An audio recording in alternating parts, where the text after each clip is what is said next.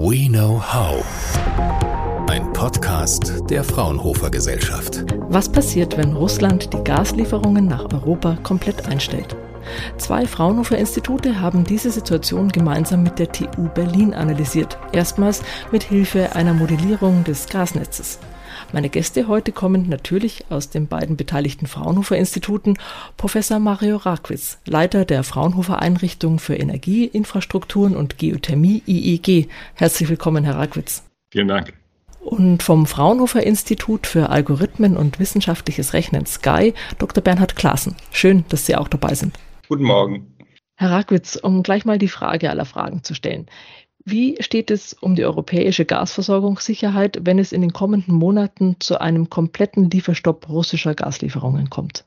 Aufgrund der Tatsache, dass Europa insgesamt relativ stark von russischen Gasimporten abhängt, von länderspezifisch sind das 0% bis 100% in osteuropäischen Ländern, wird es sehr herausfordernd, wenn die russischen Gasimporte komplett unterbrochen werden. Unsere bilanziellen und auch infrastrukturellen Analysen zeigen, dass die Versorgungslücke etwa 25 Prozent für Europa als Ganzes betragen wird und etwa 30 Prozent für Deutschland im nächsten Winter. Das heißt, wir werden gezwungen sein, in Europa und in Deutschland starke Energieeinsparmaßnahmen zu ergreifen, um die Nachfrage zu senken und sehr schnell Infrastrukturen umzubauen, um mehr Flüssiggas importieren zu können und in Europa verteilen zu können. Herr Glasen, für die Untersuchung haben Sie erstmals das Gasnetz modelliert, um die Auswirkungen eines Lieferstopps zu analysieren. Zu welchen Erkenntnissen sind Sie hier gekommen? Ähm, bevor ich zu den Erkenntnissen komme, würde ich gerne noch am Anfang erwähnen, dass wir das gemeinsam mit der TU Berlin modelliert haben. Das sollte hier nicht unter den Tisch fallen. Die wichtigste Erkenntnis dabei war, dass es innerhalb des europäischen Gasnetzes an einigen Stellen Engpässe gibt, die entschärft werden müssen, damit die Leistungslücke nicht noch größer wird. Also um diese Lücke möglichst gering zu halten, müssen auch noch infrastrukturelle Maßnahmen ergriffen werden. Und das konnten wir an der Stelle herausfinden. Welche Maßnahmen wären das zum Beispiel? Wenn man sich die Übertragungskapazitäten zwischen den einzelnen Ländern anschaut, das ist der übersichtlichere Teil dieses Netzes, den man eben noch ganz gut überblicken kann, dann stellt man fest, dass in manchen Länderkonstellationen der Gasfluss nur für eine bestimmte Richtung ausgelegt ist, weil er eben traditionell zum Beispiel aus Osten nach Westen oder von Norden nach Süden geflossen ist und die Umkehrrichtung zwar technisch prinzipiell möglich ist, aber die Anlage im Moment dafür nicht ausgelegt ist. Man müsste sozusagen eine Flussumkehr an solchen Stellen ermöglichen was technisch noch die einfachste Maßnahme wäre von vielen anderen möglichen wie Pipelinebau und so weiter, wäre so eine Flussumkehr an den Ländergrenzen noch die machbarste Möglichkeit. Und da haben wir einige Stellen identifiziert, wo das denkbar und nötig wäre. Diese Flussumkehr wäre nötig, weil Flüssiggas, wenn es denn kommt, aus einer anderen Richtung angeliefert wird, anlandet, wie jetzt klassischerweise Gas aus Russland. Ist das richtig? Ja, genau. Man kann sich das einfach so vorstellen, dass die klassische Richtung des russischen Gases ist eben so grob gesehen von Nordosten nach Südwesten. Und wenn ich an allen europäischen Häfen, die da in Frage kommen, mir vorstelle, äh, dass da Flüssiggas anlanden könnte, dann ist das im Wesentlichen äh, Süd- und Westeuropa. Und das bedeutet, dass die Hauptrichtung jetzt grob gesehen von Südwesten nach Nordosten plötzlich als Hauptzielrichtung vorliegt. Und da muss technisch einfach etwas gemacht werden, um das eben besser hinzukriegen als die Flussmöglichkeiten, die bisher bestehen. Besagt denn das Gutachten auch etwas darüber aus, wie sich die Situation entwickeln könnte, wenn es keinen Lieferstopp gibt? Naja, die wesentliche Annahme war ein vollständiger Lieferstopp der Gaslieferungen aus Russland. Und ähm, diese Herausforderungen haben wir für den Zeitraum 2022 bis 2025 analysiert. Und auch im Falle, dass es keinen Lieferstopp gäbe, hätten wir natürlich in Europa Klimaschutzpolitiken, die dazu führen, dass die Gasnachfrage insgesamt sinkt. Und wenn wir dieses Szenario hernehmen, das einfach ganz normal sozusagen Business as usual mit Klimaschutzmaßnahmen ist, dann sehen wir, dass diese Leistungslücke bis zum Jahr 2025 eben zu beherrschen ist, sofern wir entsprechende Infrastrukturmaßnahmen umsetzen, die Bernhard Klaassen gerade völlig richtig beschrieben hat. Und eben die wesentlichen Infrastrukturmaßnahmen, die dabei umzusetzen sind, ist erstens, dass wir die Flüssiggasterminals in den europäischen Nachbarländern deutlich stärker auslasten und neue hinzufügen. Hier sind insbesondere die Flüssiggasterminals in Deutschland natürlich im Fokus der Diskussion. Zweitens die von Bernhard Klaassen dargestellte Flussumkehr, den Reverse Flow realisieren und drittens auch Interkonnektoren, das heißt Verbindungsleitungen zwischen den EU-Mitgliedstaaten, hier insbesondere die Route Italien, Österreich, Deutschland, nochmal ausbauen. Das heißt, da sind an einigen Stellen Netzverstärkungen im Transportnetz für Erdgas erforderlich. Aber wie gesagt, die zentrale Annahme für unsere Studie war, dass es zu einem Lieferstopp aus Russland kommt. Mhm.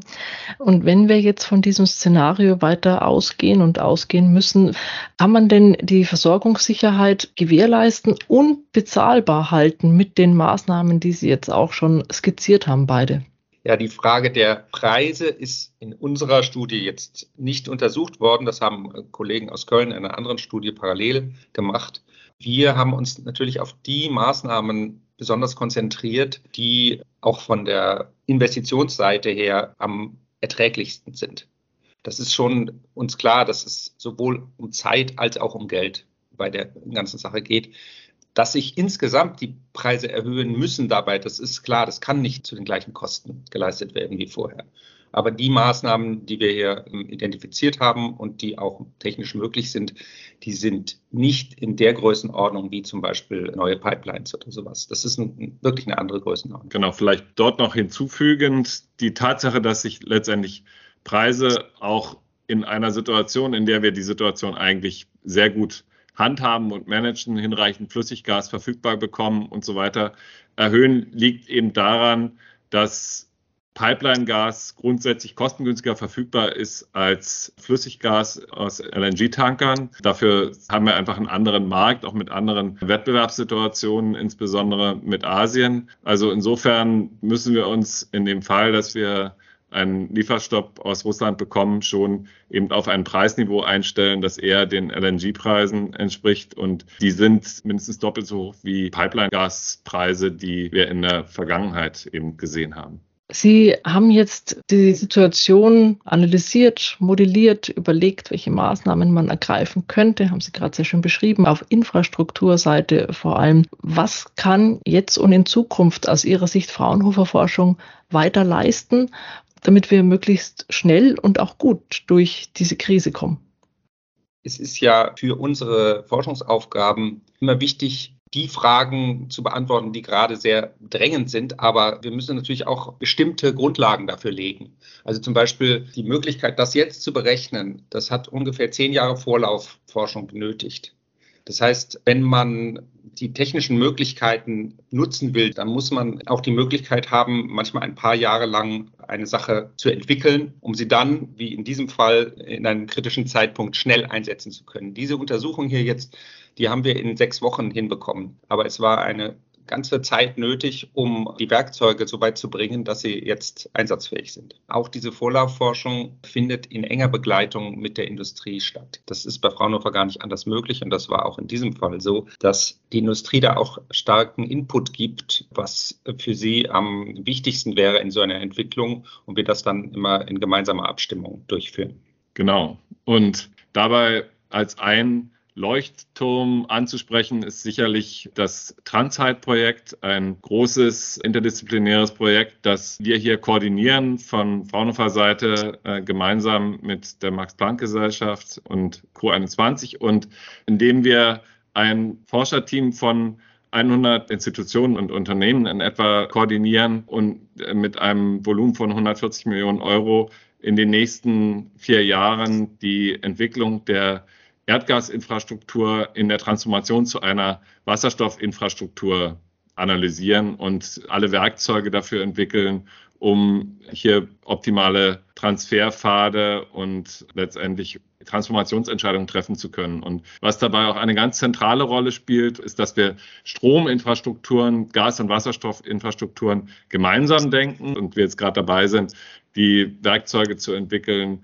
sektorengekoppelte Transportinfrastrukturen Strom, Gas, Wasserstoff umfassend zu analysieren, zu modellieren und dafür die Werkzeuge auf die Beine zu stellen, um dann einen geeigneten Systementwicklungsplan vorzulegen. Über das Thema Wasserstoff haben wir beide, Herr Rackwitz, ja auch schon mal länger unterhalten. Ein Podcast-Interview, das ich auch den Hörern an der Stelle nochmal gerne ans Herz lege. Ich habe jetzt noch eine abschließende Frage an Sie beide, die sich jetzt gut sechs Wochen lang, habe ich gerade gelernt, mindestens wahrscheinlich und länger mit dem Thema Gasversorgung, Energieversorgung und Sicherheit äh, in Deutschland und Europa beschäftigt haben.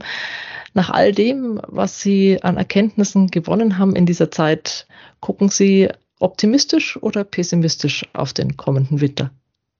Angespannt, würde ich sagen. Es ist sicherlich so, dass wir vor Herausforderungen stehen. Das sind Herausforderungen infrastruktureller Seite, aber auch auf der sozialen Ebene. Wir werden die Einsparung aus meiner Perspektive nur realisieren, wenn wir auch ein Stück weit Preise an die Endkunden weitergeben. Aber das wird letztendlich zu großen Verwerfungen auf der Endkundenseite auch führen. Und dafür muss die Politik die Instrumente entwickeln, um diese Verwerfungen auch abzufedern. Und ich denke schon, dass wir in einer Situation sind in Europa und Deutschland mit starken Institutionen, mit auch dem Willen und der Bereitschaft, hier dieser Herausforderung zu begegnen. Und insofern habe ich da schon einen gewissen Optimismus. Aber die Situation wird nicht einfach und 30 Prozent Erdgas einzusparen bedeutet letztendlich Solidarität sowohl zwischen den europäischen Mitgliedstaaten als auch innerhalb der Gesellschaft in Deutschland. Letztendlich werden auch Haushaltskunden und Gewerbehandel, Dienstleistungen ihren Beitrag leisten müssen, damit am Ende nicht Industriebetriebe abgeschaltet werden müssen und wir eine große Unterbrechung auch letztendlich von Wertschöpfungsketten in der chemischen Industrie und so weiter bekommen. Das heißt, die Situation wird alles andere als einfach, aber wir haben auch Werkzeuge an der Hand, um die Situation zu meistern. Ich würde gerne noch ergänzen, was schon angeklungen ist. Wir haben bei unseren Modellierungen stillschweigend vorausgesetzt, dass Europa in der Lage ist, koordiniert praktisch wie ein großer Staat zu handeln. Und wenn das nicht der Fall wäre, würde alles noch wesentlich schwieriger werden. Also nur ein koordiniertes Handeln in diesem Gasproblem kann das Problem einigermaßen beherrschbar machen. Ein hochaktueller Blick in die Zukunft der Energieversorgung in Deutschland und Europa und ein Blick, der zum Glück nicht nur pessimistisch stimmt, sondern auch ein Stück Optimismus dabei hatte. Vielen Dank an Professor Mario Rakwitz vom Fraunhofer EEG und Dr. Bernhard Klaassen vom Fraunhofer Sky für dieses spannende Gespräch. Fraunhofer. We know how.